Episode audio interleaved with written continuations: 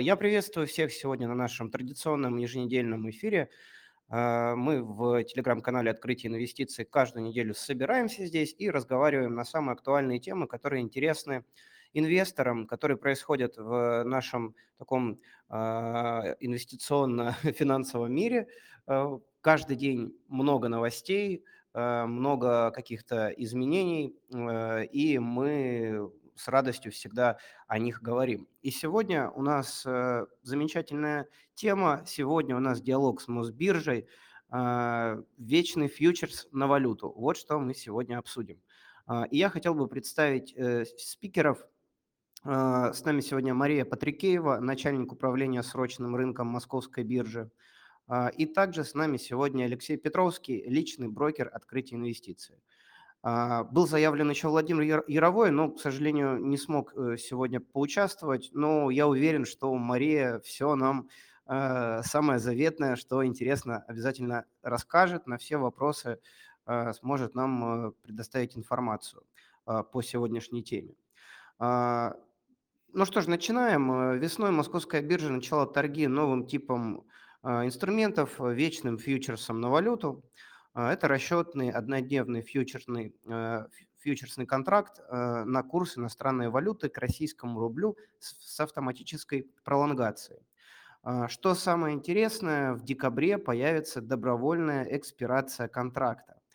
А, сегодня мы поговорим, э, в чем преимущество это, этого относительно нового инструмента, а, какие результаты торговли вечным фьючерсом на валюту. И надеемся, что а, Мария нам сегодня расскажет про а, планы у московской биржи по развитию инструментов срочного рынка.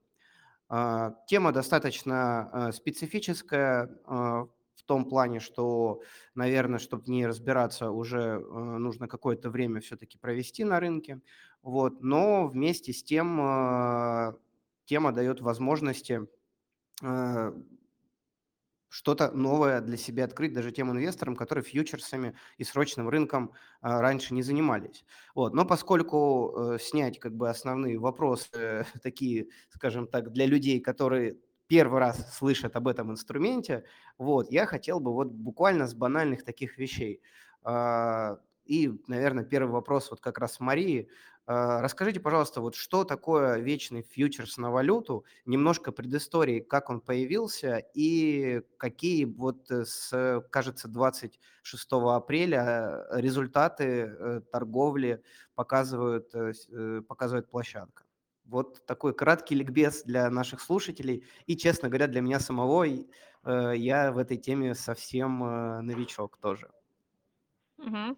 Ну, на самом деле, вот тема вечного фьючерса, она, как показывает практика, сейчас она очень актуальна. Вот на самом деле очень много там коллег, друзей, знакомых, незнакомых, а, все задают вопросы, а что же такое вечный фьючерс, да? А, о чем это говорит? О том, что, в принципе, мы попали там в необходимую нам аудиторию при, когда мы планировали запуск. А, почему, да, почему мы данный инструмент запустили? А, мы смотрели на рынок, э, да, на на потребности клиентов. Что, а, нужно клиентам для того, чтобы, а, повысить их интерес к рынку, для того, чтобы представить новые возможности для хеджирования позиций, для того, чтобы предоставить новый инструмент для там инвестирования и так далее. Вот смотрели разные инструменты, и наш выбор пал, как раз таки на вечные фьючерсы. Что же такое вечные фьючерсы?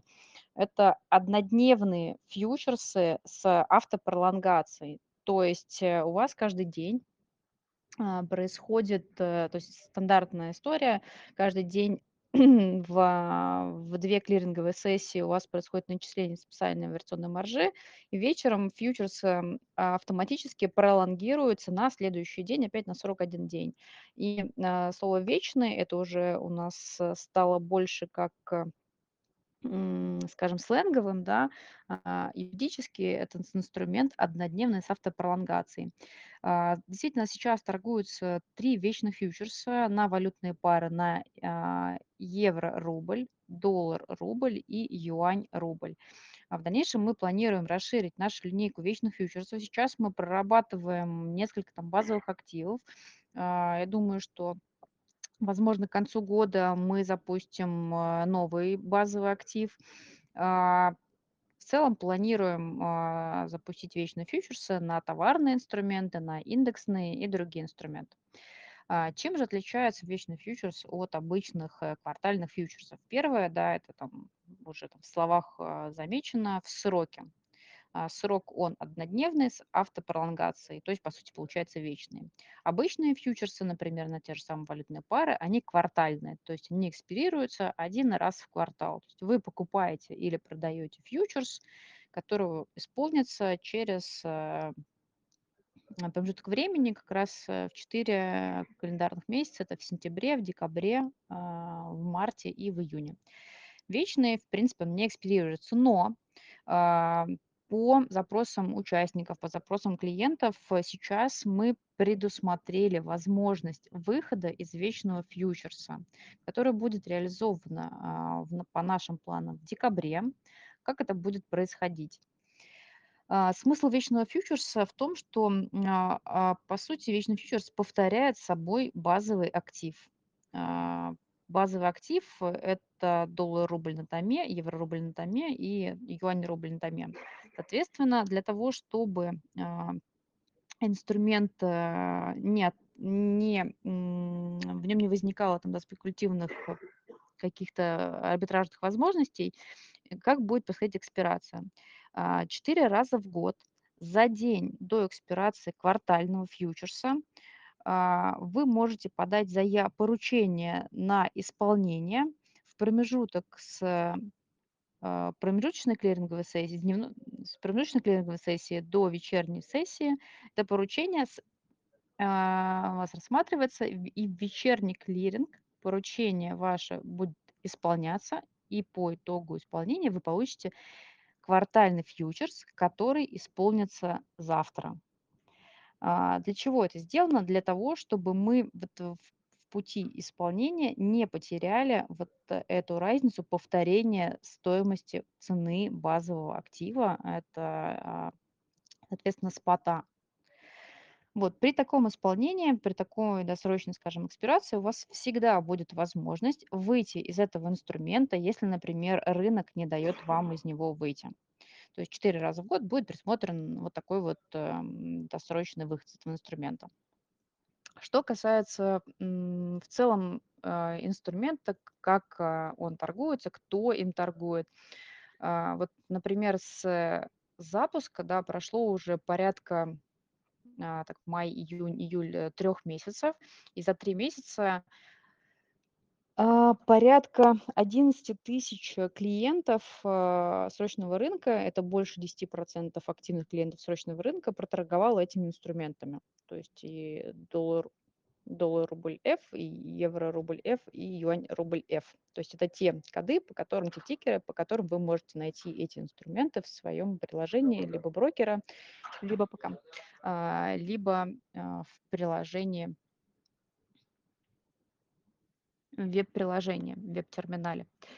А, Проторговала, еще раз, да, порядка 11 тысяч клиентов. э, Ежедневно торгуют э, более, а, более тысячи клиентов этим инструментом. Мы видим активный, большой достаточно спрос сейчас на а, юань-рубль а, на вечный фьючерс на юань рубль. А, Достаточно большое количество клиентов приходит, именно новых клиентов приходит на этот инструмент, а, видит в нем интерес. И какой же в нем интерес? Да, чем он отличается еще раз от э, спота? И это, от спота я не говорила. Отличается тем, что вы можете а, как инструмент купить, так и продать. Особенно сейчас, э, во времена, там, скажем, токсичности, да, токсичности базового актива, а, вы можете участвовать в движении валютного рынка, то есть как покупать, так и продавать, а, не получая тем самым саму эту валюту на ваши счета, по которым у вас, по сути, происходит, вы по которым должны платить эм, проценты на остатки. Но при этом, опять же, вы участвуете в движении а, валютного рынка, в движении цены. Вы можете хеджировать свои позиции, хеджировать свои сделки, а, хеджировать какие-то свои там, там какие-то контракты, если там они у вас есть, либо, опять же, участвовать в движении цены. Ну вот, наверное, основные моменты, которые хотелось бы сказать. Э, Алексей, Сергей, может, давайте вы задаете вопросы. постараемся на них ответить. Да, Мария, э, наверно, хотелось бы подробнее понять, момент именно, э, с тем вот прошло, да, с, эм, с апреля, ну, там уже сколько, уже там 3 3 месяца месяца, да. условно. Мгм. И какие вот результаты показывает? Вот условно, какие у Мгм. вас были ожидания от этого инструмента? И вот сейчас по результатам нескольких А, по месяцев мгм. как Да, по как объему какой торгов, результат, да, показывает? да-да, по объему торгов я в принципе, не проговорила. Ну, то есть ка остановилась на количестве клиентов, которые торгуют. 10 активных клиентов, э, всего срочного рынка торгуют этими инструментами. По объему торгов, например, вот, э, вечный фьючерс на доллар-рубль, э, в день проходит, э, порядка там 1 м миллиарда рублей оборотом. Вот, а, что касается там юаня, чуть поменьше, там, ну, евро е евро-то, в принципе, тоже чуть-чуть поменьше. Вот самый там активный и востребованный- это, конечно же, вечный фьючерс на доллар-рубль. Что касается наших планов, оправдались ли наши ожидания при запуске, конечно, да, то есть об этом я тоже уже там, чуть ранее отметила, что то количество клиентов, которые, м, торгуют, то количество обратной связи, которое мы получаем, а, оно тоже достаточно большое. Это еще раз говорит о том, что, в принципе, наши цели, а, достигнуты, и то есть наши ожидания, которые мы связывали с запуском этих инструментов, они, в принципе, а, я считаю, что оправдались. Но опять же, там, да, э, здесь отсутствует риск, э, присущий квартальным инструментам, да, когда в квартальный у вас инструмент заканчивается, вам нужно его автопролон вам нужно его про продлять. Здесь вы покупаете там и сидите, ну, и 4 раза в год должны там внимательно смотреть за тем, чтобы, а, чтобы вас из него не, скажем, не не экспирировали. Вот, кстати, как раз по поводу экспирации, Мгм. тоже расскажите, пожалуйста, про момент, э, в декабре. Насколько, да, я знаю, Мгм. будет добровольная экспирация контракта. А, вот, если можно, немножко простыми словами, что это значит, потому что тоже многие Мгм. нам задавали эти вопросы, и как раз вот Мгм. вы, наверно, точнее всего сможете это рассказать. Ну да, вот еще раз, да, в за день до экспирации квартального фьючерса вы можете подать поручение на досрочную экспира то есть на, скажем, не не на срочную экспирацию, на отказ от автопролонгации вечных, э, фьючерсов. Всё, подаете обычную заявку, такую же, как, а, по абсолютно по аналогии с заявкой, когда вы хотите исполнить опцион. Да, то есть опцион у нас, эм, маржируемый опцион, он у нас американский, вы, в принципе, можете его исполнить в любой момент времени. Здесь будет заявка абсолютно идентична опционам. Вы подаете такое поручение. А, что происходит? А, в вечернюю сессию вас, а, если вы подали заявку, вы, соответственно, автопролонгации не происходит, и по итогу, вечернего клиринга вы получите позицию в вечном ой, в квартальном фьючерсе. Например, у вас есть, э, скажем, там 1 контракт вечного фьючерса, да. А, вы подали поручение на отказ от автопролонгации.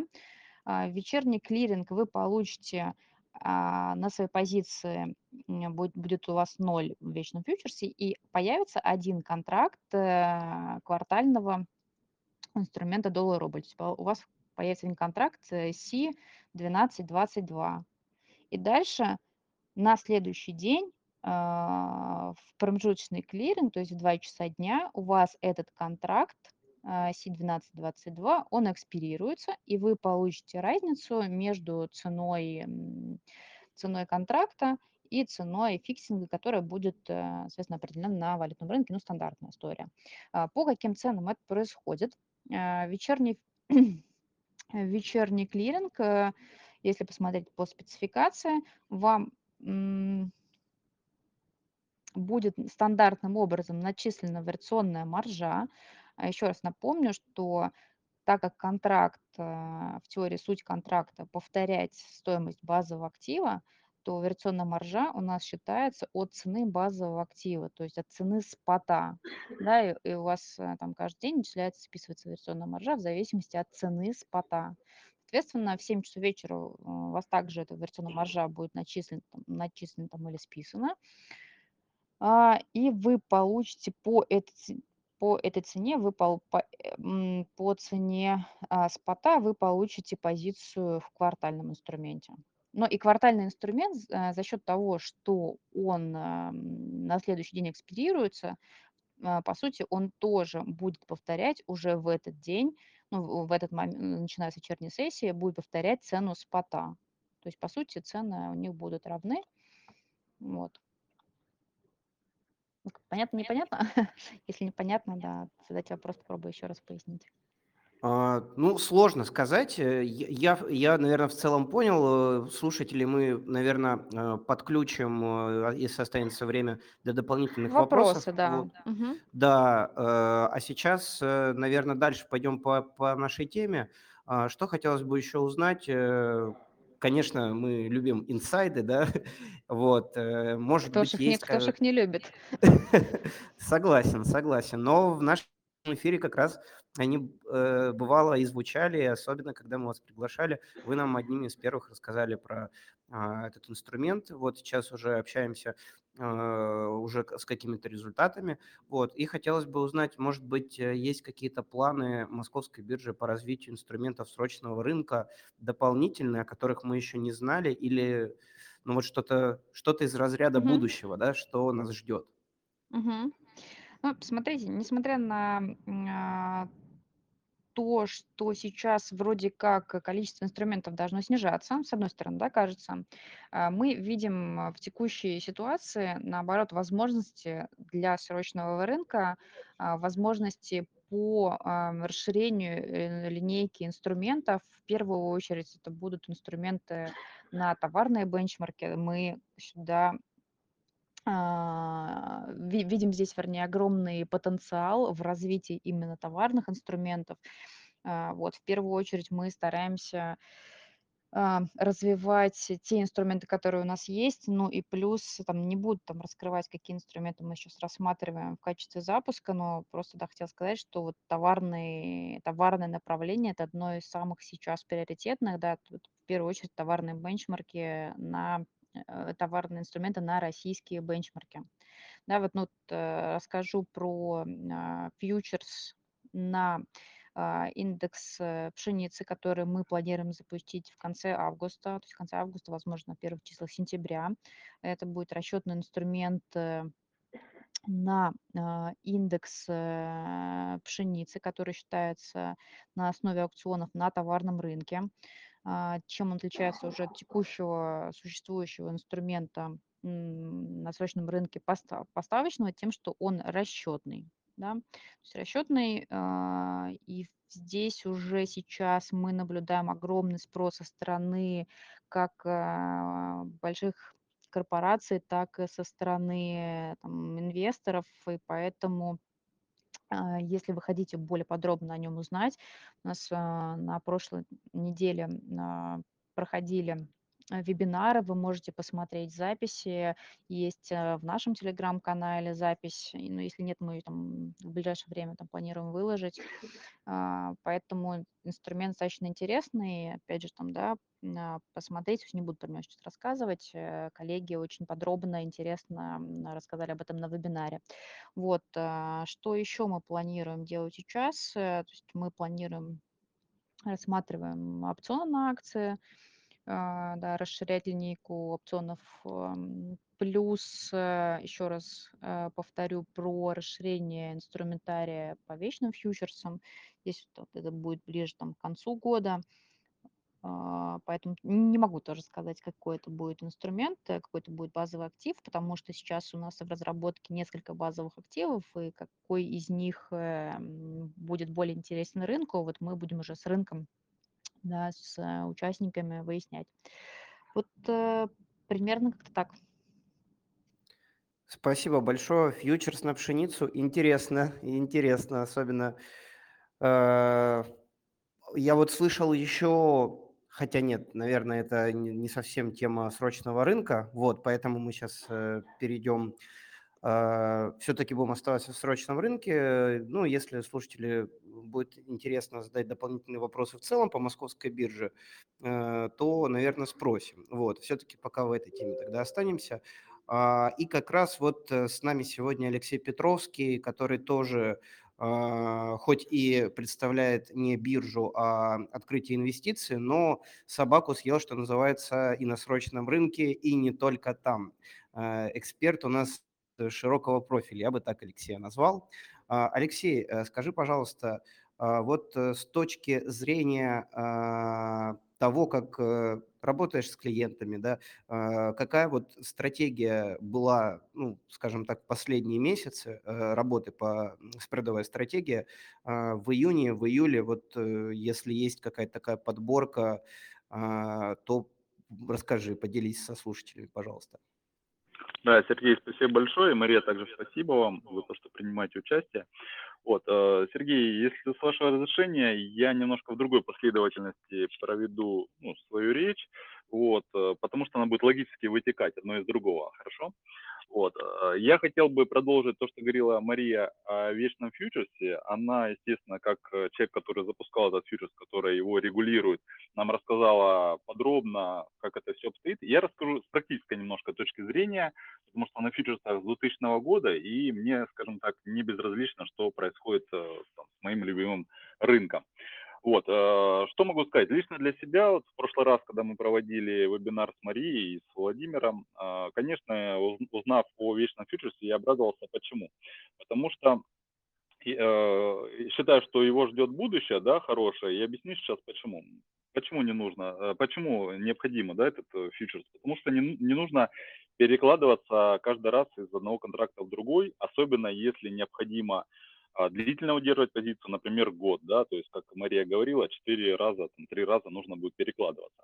Другая история, например, для спекулянтов бывает так, что уже знаешь о том, что ближайший контракт завершается, к примеру, через неделю, понимаешь, э, что следующий контракт еще не ликвиден, а, и все равно придется через 2-3 дня перекладываться уже в следующий контракт. Получается, такие лишние действия, они ну, немножко могут э, ну, настораживает, скажем так, зачем вкладываться в ближайший контракт, если ты знаешь, что через пару дней тебе нужно прикладываться в следующий. В общем, это из практики то, что ну, я делал по своему счету, и с клиентами делали, поэтому неудобно, да. Поэтому э, я считаю, что вечный фьючерс как раз-таки, э, ну, скажем так, э, он нейтрализует э, эту ситуацию. Вот. А, что еще интересно, что с точки зрения анализа, да, если мы анализируем, например, технический анализ э, фьючерсов, а, то не нужно каждый раз менять инструменты, а, допустим, сентябрьский контракт, потом декабрьский и так далее. Есть один контракт, например, доллар-рубль э, вечный, да, и все, он у вас уже в торговой программе зафиксирован, и по нему строите график, анализируете спокойно. Когда у вас 10-15 э, базовых инструментов, когда по каждому нужно менять их периодически а, на, новые контракты, неудобно. Опять-таки ликвидность то ухудшается, то улучшается из-за того, что контракт э, то ближайший, то следующий, да, используем. Поэтому в этом плане, конечно, удобство от нового фьючерса, безусловно, огромное. Вот, еще хотел сказать, что если э, э, на самом деле полезны фьючерсы и другие тоже традиционные, да, с которыми мы привыкли, но если бы они были очень ликвидны, да, так как ликвидность, как правило, по ним не очень высокая, они вот находятся в спящем режиме и э, начинают быть активными только вот когда приближается, завершается предыдущий фьючерс, то есть истекает, и тогда уже следующий контракт становится активным, и он на протяжении нескольких месяцев, если квартальные фьючерсы мы берем, да, они раз в квартал оживают. Поэтому в этом плане это странно. То есть если бы все были ликвидны, тогда да, можно было работать с, с рыночной ставкой, потому что можно покупать или продавать годовые контракты и играть и на рыночной ставке тоже, на процентной ставке, потому что форвардную ставку это зашито. Вот. Но так как они не очень ликвидны, получается, мы что, перекладываемся несколько раз, э, ради чего? Поэтому вечный фьючерс э, очень упрощает нам жизнь, он понятен, он для клиентов понятен, он называется так, как надо, вот, ну, в принципе, все, что нужно. И котировка в, в единице за инструмент, да, то есть за базовый актив. Ну, по доллару это, там, к примеру, 55 или там 57 долларов, э, рублей за 1 доллар. Вот, поэтому я категорически положительно отношусь к этому запущенному инструменту. Я надеюсь, в будущем все базовые активы именно в таком виде и будут. И э, что мы получим в итоге, да, если действительно, как я прогнозирую, что вечный фьючерс, я уже Мария об этом говорил, о том, что считаю, что вечный фьючерс может хорошо начать торговаться уже в сентябре, когда будет истекать ближайший сейчас контракт сентябрьский. И, на мой взгляд, будут многие перекладываться именно в вечный фьючерс, а не в декабрьский фьючерс. И тогда у нас получится один суперконтракт, по, каждо, по каждому базисному активу, по трем валютам, и который будет постоянно ликвидный. Вот. И он будет постоянно ликвидный, не будет вот этой необходимости перекладываться, и он в любое время будет ликвидный. Скорее всего, позиции по нему будут э, глобально расти, и будет интересно как раз-таки следить, как это все происходит. Я думаю, что биржа очень правильно, правильный инструмент запустила. Это огромный шаг вперед, на мой взгляд. Вот, что еще? Я хотел бы поговорить, что какая у нас трансформация на валютном рынке происходит, ну и, соответственно, это затрагивает и фьючерсный рынок тоже. Как вы знаете, у нас геополитические изменения происходят, и у нас э, некоторые валюты начинают, э, дружественные валюты начинают э, торговаться с огромными оборотами. То есть у нас пара юань-рубль уже делит второе-третье место с евро, догоняя постепенно доллар. И по моим прогнозам, я думаю, что достаточно скоро, в ближайшие месяцы, выйдет на первое место по оборотам. И я думаю, что застолбит э, на длительное время это. Вот, ну, как я сказал, примерно 30-40 миллиардов рублей оборот ежедневно. Это очень-очень хорошо. Это абсолютная ликвидность. А что касается рынка спот, да, на фьючерсном рынке тоже происходят изменения. А вот особенно хотел бы отметить по паре а, юань-рубль. Пока еще это касается в первую очередь традиционных контрактов, э, которые истекают ну, каждые три месяца. А, ну, в данном случае речь о сентябрьском контракте, когда обороты уже около 1 миллиарда рублей в день. Это очень круто. Еще в июне это было в 10, а то и больше раз э, меньше. Да? То есть получается там, порядка 50-100 миллионов было месяц назад, а сейчас уже миллиард. Поэтому это важно. Мы можем и на фьючерсах также уже использовать рубль в полном размере. Для многих, даже крупных клиентов, это абсолютно ликвидный инструмент. Вот. Но, конечно, пара доллар-рубль еще на фьючерсах остается лидирующей, лидирующим э, фьючерсом, где обороты достигают 200-300 миллиардов в день, какие-то космические цифры, причем превышая оборот по споту даже пары доллар-рубль с расчетами сегодня, иногда превышает даже в разы оборот, ну, примерно в 2-3 раза иногда такое случается, да, поэтому почему так происходит, давайте поговорим, почему так происходит, да, ну, геополитика влияет, да, но конкретно что? То, что, как Мария отметила, то, что э, есть какие-то инфраструктурные проблемы, да, ну, первую очередь ограничения, скажем так, да, то, что некоторые брокеры, э, многие брокеры ограничивают торговлю недружественными валютами, а также запрещают э, маржинальные сделки там, где все-таки можно торговать, и, соответственно, те клиенты, которые привыкли торговать плечо или там, шортить, э, они вынуждены уходить на срочный рынок, что чему Мария, безусловно, рада. Вот. И кроме этого, что у нас еще? У нас единственное, да, единственное, что нужно быть осторожным, а, что может изменяться кривая доходности, да, в отличие от спот рынка, ну, что, что такого не бывает, да, на фьючерсах вот эта форвардная кривая, она может меняться, и фьючерс может как приближаться к цене спота, так и отдаляться. А, поэтому при спекулятивных сделках, если вы не удерживаете до даты экспирации, у вас может возникнуть ситуация, что актив, базовый актив у вас, например, растет, что вам выгодно, а фьючерс при этом падает, да, на каком-то отрезке. Ну, может быть, краткосрочно, но тем не менее, а, это может вас а, ну, огорчить и привести к потерям. Или наоборот, будет результат гораздо лучше, например, базовый актив падает, а вы покупали фьючерс, а фьючерс растет. Такое тоже может быть, вы можете неожиданно заработать. Ну, то есть вот это изменение разницы между фьючерсом и спотом, она может привести к ну, неожиданным финансовым результатам, скажем так. В спокойное время этого не происходит, но сейчас, так как время достаточно неспокойное, арбитражеры не всегда выправляют эту ситуацию, и как раз-таки э, мы этим пользуемся. Каким образом? Сейчас расскажу. А, то, что Сергей спрашивал по поводу использования стратегии покупка спот, продажа фьючерса. Мы эту стратегию отработали уже с клиентами, покупая примерно 7-8 июня. И э, в итоге мы закрыли где-то в районе 6 июля, если не ошибаюсь, около месяца стратегии мы побыли. Получилась какая ситуация? Мы покупали спот, продавали фьючерс, разница была если в годовые перевести примерно 25-30 годовых, может, не по некоторым клиентам, может быть, даже больше. А, то есть, получается, фьючерс торговался на несколько процентов выше, да, и с учетом того, что оставалось 3 месяца, чуть больше до экспирации сентябрьского контракта, получалось в годовые, перев... Перев... если перевести, то такая доходность получилась. Это экстремальная такой доходности я раньше никогда не видел. Может быть, у Марии было на памяти что-то подобное, я, честно, не видел никогда.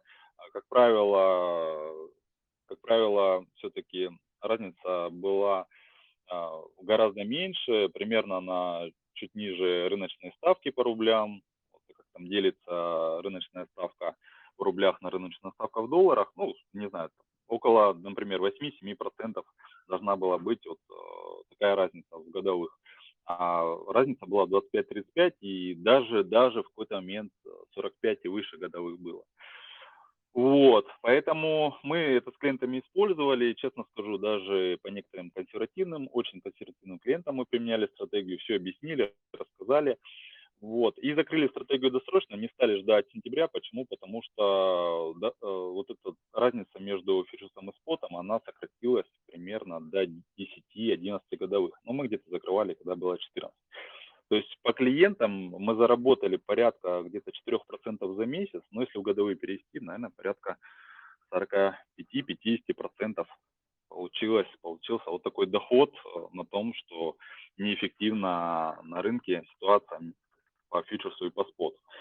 А, это делали мы по паре доллар-рубль в связи с тем, что сейчас есть э, ну, опасность того, что тот же доллар-рубль, какие-то могут быть ограничения на а, торговлю. На всякий случай мы с клиентами используем ту же самую стратегию, но уже по юаню.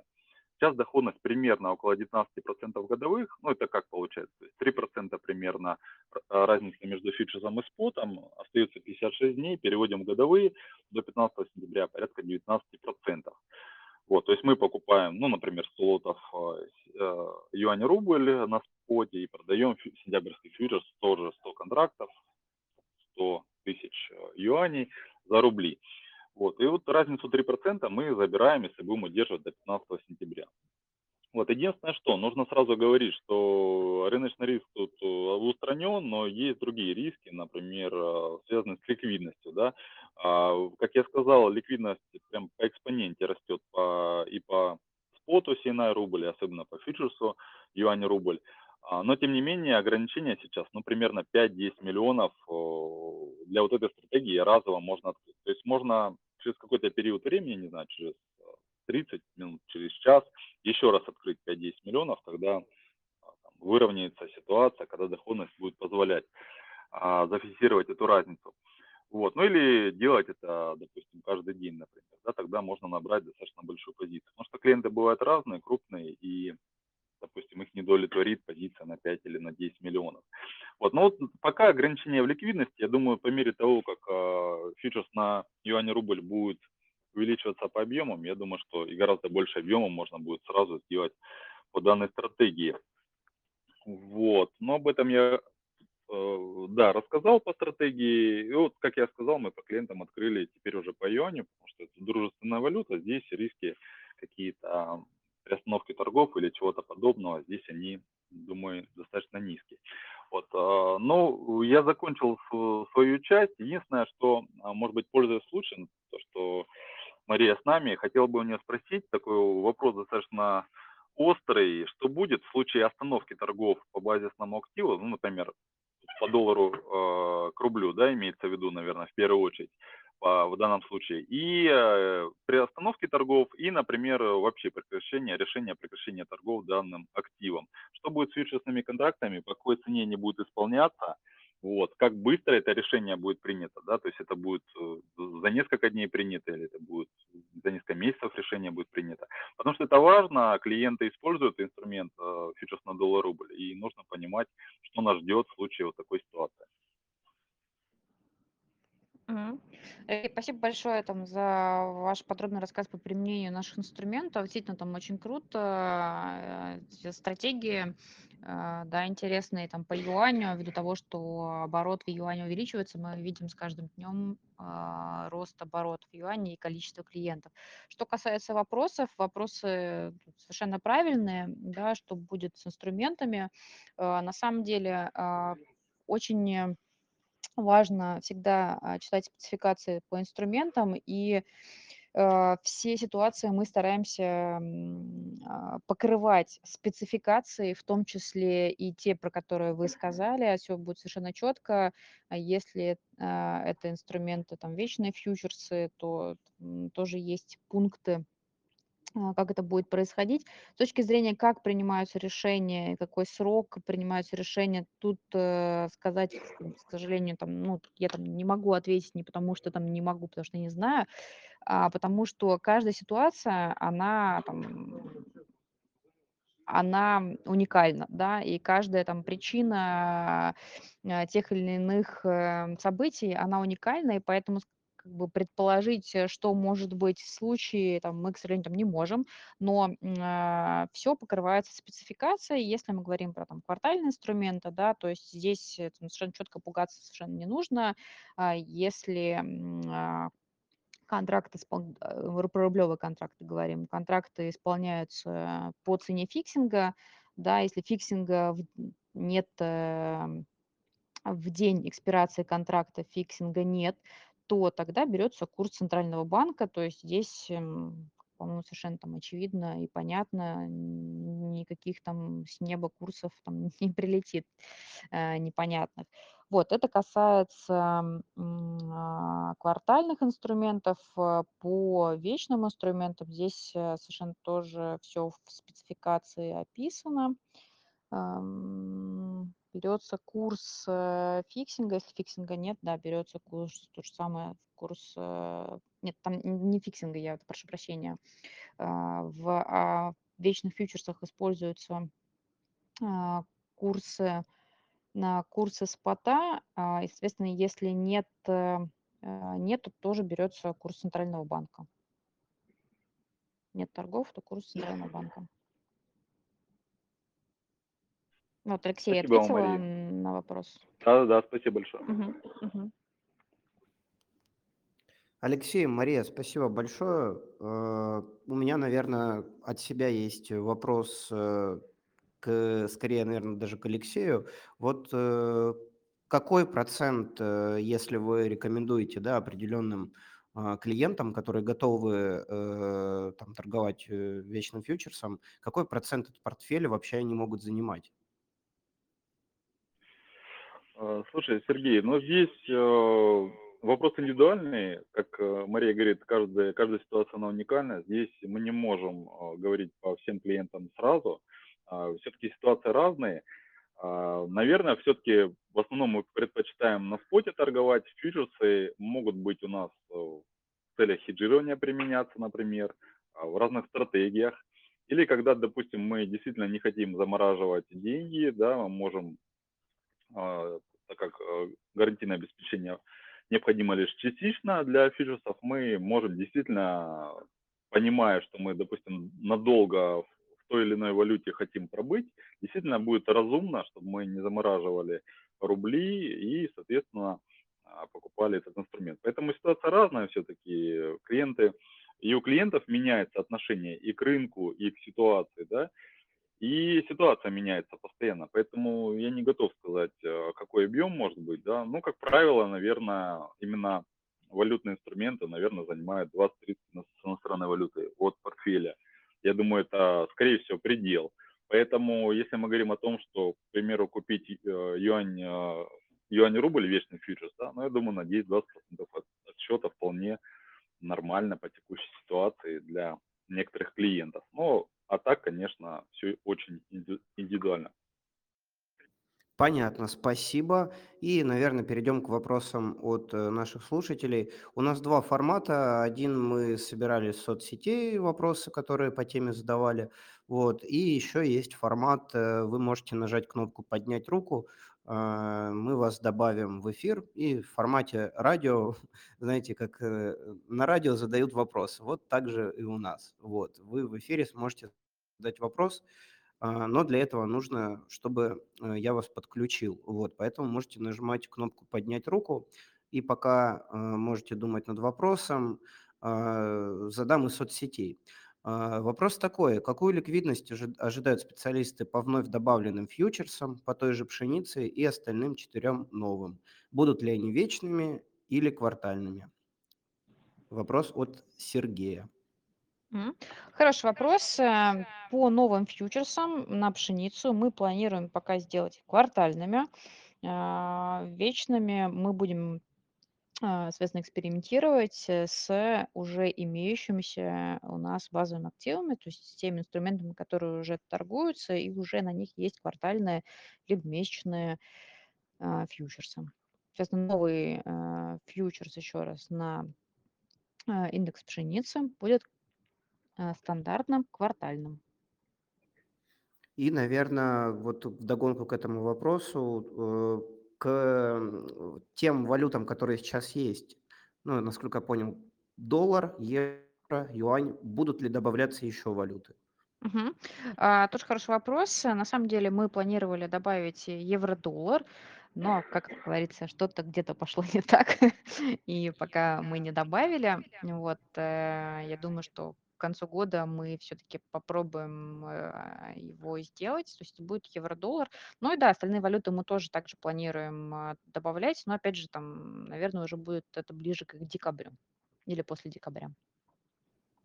Понятно. А, ну, я так понимаю, это зависит от общей конъюнктуры развития, правильно, ситуации. То есть поэтому прогнозировать Ну, сложно. немного не так, потому что мы уже знаем, какие мы хотим базовые активы. А, это связано больше с нашей технической частью, потому что мы хотим, а, скажем, модифицировать э, модифицировать сам контракт, чуть-чуть он будет другой, он будет, возможно, будет другой. Вот. Но, опять же, об этом чуть позже. Возможно, если вы еще раз нас пригласите в гости, мы уже расскажем э, концепцию э, новых вечных фьючерсов. Но это, возможно, можем обсуждать через пару-тройку месяцев. Ну, пригласим это точно. Мы всегда, всегда рады вам. Э, поэтому будем, будем следить, будем наблюдать и всегда с радостью э, узнавать первыми, одними из первых подробностей. Вот. Ну что ж, э, уважаемые слушатели, пока что нет поднятых рук. Вот что самое интересное, нас почти 100 человек слушает. Можно в прямом эфире задать вопрос представителю московской биржи. Прям очень часто пишут, что вот там как бы на какие-то комментарии не отвечаете, еще что-то. Во-первых, всегда отвечаем. Во-вторых, вот даем возможность поговорить а, непосредственно с теми людьми, кто а, создает и кто является таким проводником а, к новым финансовым инструментам. Вот, тем более московская биржа сейчас вот э, наполняется все больше и больше новыми инструментами. Сегодня мы как раз об этом говорили. Поэтому смелее э, поднимайте руки, мы с радостью вам предоставим слово. Вот. Еще был такой вопрос, но он, наверное, больше из разряда пофантазировать, хотя, может быть, я ошибаюсь. Если что, вы меня поправите. Я на экспертизу не претендую, исключительно э, раскрываю наших спикеров. Вот. Вопрос был про возможный фьючерс, фьючерс на собственный эталон российской нефти. Но, насколько я знаю, такого эталона пока что нет, и это только обсуждают. Вот гипотетически, если это появится, появится ли такой фьючерс? Такой вот из угу. разряда фантастики а, вопрос, но задали. Поэтому. Нет, нет, на самом деле не с фантастики, как раз это вот ровно к тому, о чем я говорила, что сейчас э, я думаю, что как раз представляется огромные возможности по развитию э, российских бенчмарков, да. Ну, понятно почему, понятно, с чем это связано, и мы прикладываем огромные усилия для того, чтобы эти бенчмарки появились, да, и для того, чтобы потом на них мы запустили инструменты, которые будут торговаться, и, в принципе, мы создаем а, свой а, российский локальный рынок, э, который и бенчмарки, которые будут, э, в принципе, в дальнейшем использоваться как там для импорта, экспорта.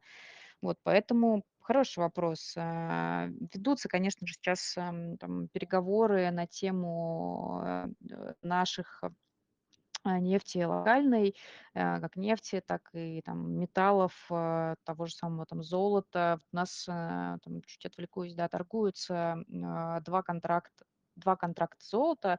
Первое золото с э, нероссийским бенчмарком, второй контракт золота с российским бенчмарком. И это золото поставочное золото а, в рублях за грамм с поставкой на валютный рынок. То есть если вы хотите а, соответственно, купить или продать золото, вам не обязательно покупать его физически, вы можете там купить э, или там продать тот же самый фьючерс на золото, ну, то есть мы говорим про инвестиционные цели, да, это, наверное, там покупать, а, соответственно, если там не хотите выходить на поставку, его можно просто также лонгировать, э, то есть э, переходить в следующий срок. Вот, э, опять же, там золото, вот это, наверное, первый, первый претендент на, вечных, на вечные фьючерсы, на базовый актив и вечных фьючерсов для того, чтобы там, да, вот этот, вот, скажем, кост, который вы вам приходится платить за а, перекладку, его, соответственно, не будет.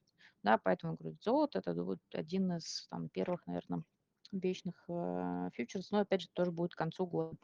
Вот, по э, остальным э, товарам все тоже в переговорах, и я думаю, что там, это будет совсем не, там, не, не, недалекое будущее, это будет, возможно, там, в этом году у нас уда- нам удастся а, бенчмарки а, найти российские и, соответственно, там, на них запустить э, производные финансовые инструменты. Я думаю, что это очень актуальная тема. Спасибо. Ну вот как раз, да, будем следить за развитием событий, что называется. Что еще вчера казалось, да, немыслимым, сейчас вот э, происходит э, в том числе и про эталонную российскую нефть активно говорят, и вот вы как раз подтвердили, что угу. это вовсе-то и не фантастика. Так что тут, тут, тут скорее это, наверное, мое, мое упущение. Вот, я, я почему-то думал, что это все еще в таких как бы несерьезных пределах. Оказывается, все это а, все это абсолютно Сереж, реально. Сереж, прошу, Сереж, прошу прощения, Александр тут руку поднял, хочет задать вопрос. Да, я вижу как раз, э, собственно, и Александр, еще один слушатель, слушатель поднял. Давайте тогда Александру так, подключаю Александра. Э, буквально секунду. Да, подключил. Александр, можете включить микрофон и задать вопрос, пожалуйста.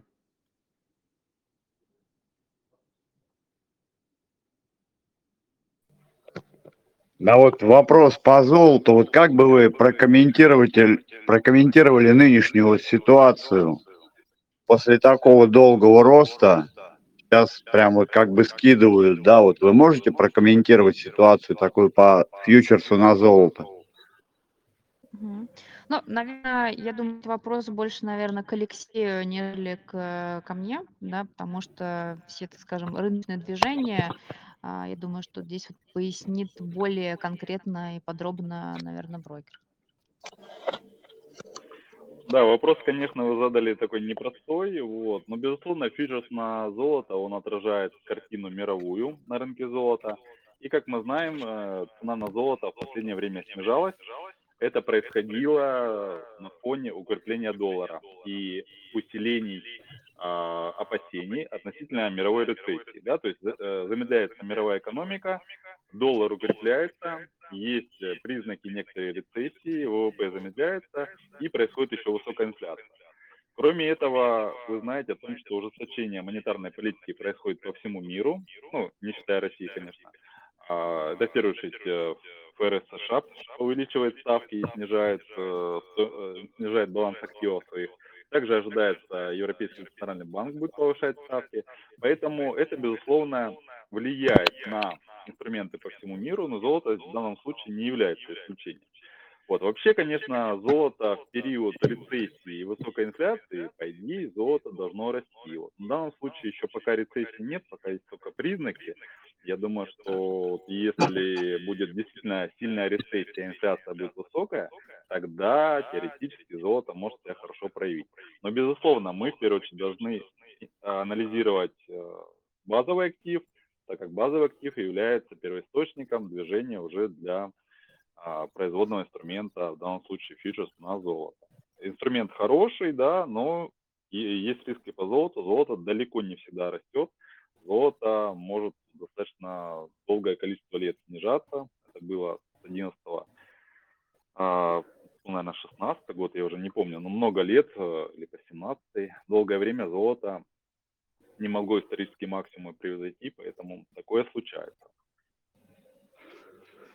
Да, еще вот где-то в интернете, сейчас конкретный источник я не скажу, такую информацию, ну, может, это фейк, конечно, что Центробанк собрался якобы скупать золотой запас России постепенно. На этом фоне, вот я смотрю, может быть, просто сбрасывают, да, всех желающих. Есть такая информация вот в открытии брокер про Центробанк я и золото? Не, не, слышал такой информации. Да, теоретически компании могут продавать Центробанку то золото, которое добывают, вот. Но, к сожалению, у меня нет информации, какая часть продается, реализуется. Но я не думаю, что это будет э, плохо для котировок золота. Я не думаю, что это будет причиной. Вряд ли. Наоборот, как, mm-hmm. наоборот, как получается, количество золота, предлагаемого на рынок, оно уменьшается. Ну, сложно. Александр, Хорошо, спасибо. спасибо. Спасибо вам большое за вопрос. И мы подключим Дмитрия. У нас есть, есть еще время. Дмитрий, подключили вас, можете включить микрофон и задать вопрос. Добрый день, спасибо. А, вопрос э, к Марии. Вот не могли бы вы пояснить по поводу добровольной экспирации?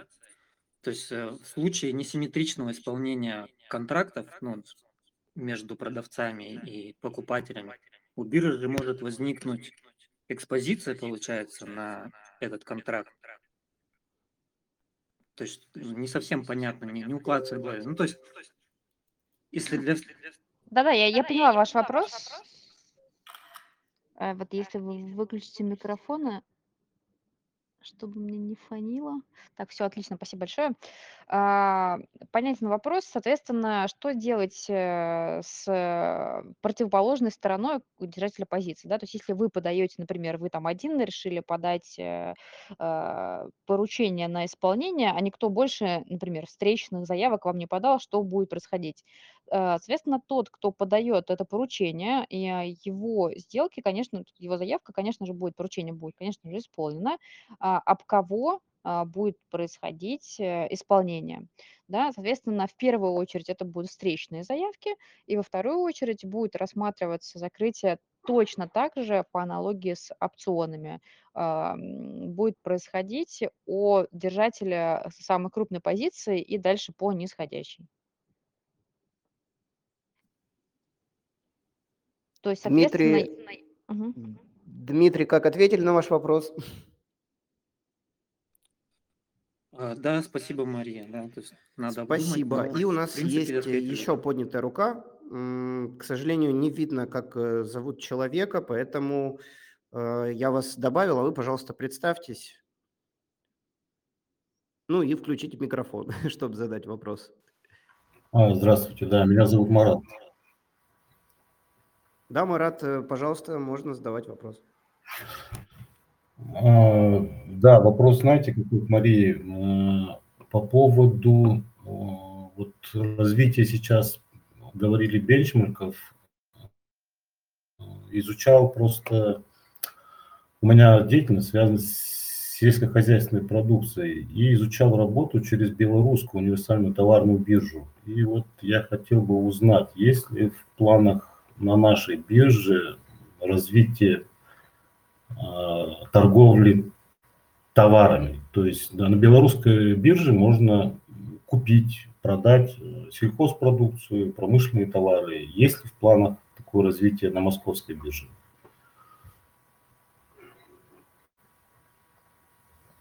Да, спасибо за вопрос. А, а, конечно, мы там знаем а, товарную белорусскую биржу, да, то есть э, это правда, что у них можно купить абсолютно там любой товар, там, говоря уже совсем уже простым языком, даже галоши на бирже. Вот, соответственно, в наших планах Я думаю, что такого же, там, воз- возможно, будет такое же там количество товаров, но пока этот перечень, он весьма ограниченный. Мы будем постепенно его там расширять. А, Этим занимается а, наша товарная биржа НТБ. И, соответственно, при развитии бенчмарков, конечно же, я думаю, что буд- будет происходить э, торги и теми товарами, которые мы будем развивать. Да, для того, чтобы этот бенчмарк развивался, да, вот как, например, происходит с пшеницей. Пшеница, торговля пшеницы, аукционы, проходят аукционы на товарной бирже, и на основе этих аукционов считается цена, которая как раз и будет являться э, ценой, которая будет использоваться для исполнения фьючерсов на эту пшеницу. Но по этой же аналогии, возможно, там да, будет расширяться перечень активов на НТБ. Мария, спасибо. Марат, спасибо большое э, за вопрос. Э, Уважаемые слушатели, э, подходит к концу сегодняшний наш диалог с Мосбиржей. Хочу поблагодарить всех, кто поучаствовал в дискуссии, кто задал вопросы, кто задавал вопросы в соцсетях. Вот. Ну и, конечно же, большое спасибо Марии, что рассказали и держите в курсе всех нововведений, что мы узнаем иногда в первых рядах о каких-то новостях, которые, а, безусловно, интересны нашим инвесторам, клиентам. А, Спасибо Алексею э, за экспертизу. Хочу пожелать э, всем хорошего вечера и традиционно удачи в инвестициях. Да, спасибо большое. Да, коллеги, спасибо вам большое за приглашение, а, за вопросы слушателей, да, замечательные вопросы. Это еще раз говорит о том, что тема достаточно интересная, да, поэтому готовы а, отвечать, готовы участвовать во встречах. И на самом деле про комментарии хотелось бы да, еще сказать, что э, те комментарии, которые вы оставляете под постами, которые а, публикуются на странице Московской биржи, в телеграм-канале Московской биржи, в телеграм-канале особенно срочного рынка. Соответственно, мы все комментарии абсолютно просматриваем. На часть, которую мы там можем ответить, мы там, которые требуют ответов, мы отвечаем. Поэтому абсолютно все читаем, стараемся все покрывать. Поэтому если у вас будут вопросы, предложения, идеи, то обязательно пишите, обязательно все прочитаем. Спасибо еще раз большое за приглашение и за участие. Мария, и вам большое спасибо. Э, И напомню, что запись эфира мы публикуем в телегра- в телеграм-канале и на стриминговых платформах. Также скажу, что сегодня все, что э, мы рассказали, конечно же, не является индивидуальной инвестиционной рекомендацией, э, но является полезной информацией, которую обязательно э, примите к сведению. И, ну что же, хорошего всем вечера и до свидания.